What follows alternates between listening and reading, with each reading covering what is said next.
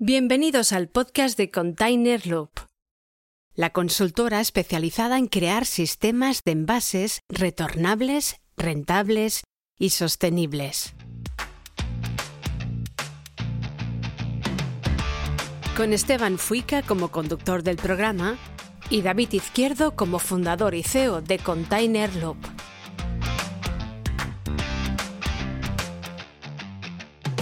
Bienvenidos al podcast de la consultora Container Loop.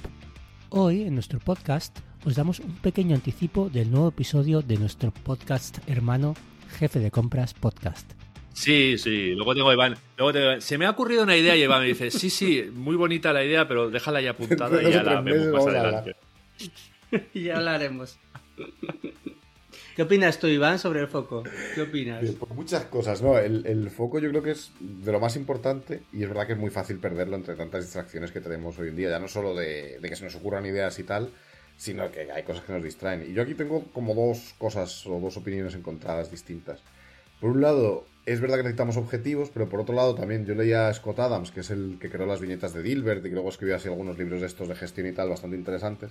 Y decía que él prefiere los sistemas más que los objetivos, porque decía que un objetivo cuando luego lo cumples te quedas que ya hay perdido, y que un sistema, un hábito al final es algo que estás repitiendo porque para conseguir el objetivo. Es decir, oye, pues tú quieres vender más, pues no digas quiero vender 5.000 para el día 22 de abril. Lo que tienes que decir es hacer acciones constantemente que te lleven a vender más y tener un sistema que vas repitiendo y que interiorice. Yo por un lado creo que eso es más útil, aunque los objetivos sí que hacen falta. Yo sí también, yo tipo David lo que decía, yo tengo mis objetivos escritos del año, que luego pues cumpliré la mitad más o menos. Y luego por otro lado que muchas veces para evitar todas las distracciones y mantener el foco, nos recomiendan siempre bloquearnos, evitar todas las interrupciones, estar no disponible y todo el rollo, muchos libros de management, pero vamos, yo lo he visto en el mundo de la empresa, sobre todo en las empresas grandes, eh, si haces eso te acaban despidiendo muy rápido, porque es algo que tiene que ser parte de la cultura de la, de la empresa, cuando de verdad se quiera trabajar con foco en asíncronos, interrupciones y demás. En muchas grandes organizaciones muchas veces son poco productivas porque casi nadie en el fondo quiere ser productivo. Está todo el mundo metido en esta vorágine de reuniones constantes y demás. Entonces ahí ya es más difícil y a veces no depende de ti.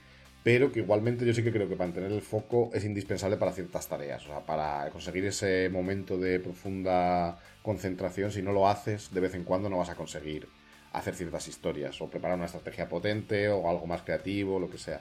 O sea, como no consigas aislarte de interrupciones en ciertos momentos, hay cosas que no puedes hacer, salvo que tengas una capacidad sobrehumana. Tiene sentido. Claro, eso, eso en realidad es un poco eh, tener eh, efectividad con tu tiempo, ¿no? Y, saber en qué, qué, aporta y qué no aporta, ¿no? Entonces hemos hablado de eliminar esas tareas y, y, Iván ha comentado lo de la ley Pareto, ¿no? Pero ¿cómo encontramos esas tareas que aportan el, el 80% del valor? Eh, volviendo al libro del principio que hemos hablado de Brian Tracy, él dice que los enemigos del pensamiento creativo son la zona de confort, la impotencia aprendida y el miedo al fracaso o al rechazo. Se estima que cada persona tiene al menos cuatro ideas originales al año y que si lleva adelante al menos una de estas podría llegar a ser millonaria. En tu caso, David, es diferente porque tú tienes por día cuatro ideas originales. Wow, a la hora, a la hora casi. ¿Cómo te descuides? Mi problema es que no las puedo desarrollar. Bueno, ayer, ayer Iván y yo tuvimos reuniones justamente para buscar personal para poder desarrollarlas, porque mi problema es que no las puedo desarrollar. Y lo sé, sé que no tengo manos suficientes para hacer lo que se me ocurre. Entonces, como lo mismo que te he dicho antes, como mi tiempo lo considero tan valioso estoy diciendo, es que estoy dejando de ganar dinero por no hacer eso, o sea, por no encontrar a alguien que me ayuda a, terminar ese proyecto. A ver, yo lo que, lo que dices el 80-20, ahí eh, lo he leído en un montón de libros que tienen que ver con productividad, ¿vale? Pero yo siempre he tenido una política, por ejemplo, a la hora de atender a los clientes. Yo atiendo a todos los clientes, sean grandes o pequeños, de igual forma. Ah, está muy bien. Iván, antes has comentado el método Tomatina, este, la técnica Pomodoro. Tomatina. Tomatina me gusta más. Eh, y método Buñol, método Buñol. Que, me gustaría que, hablarais un poquito de esto, ¿no? De, mejorar la atención, ¿no? La atención plena, famosa, ¿no? ¿Qué opináis de esto, del método Tomatina?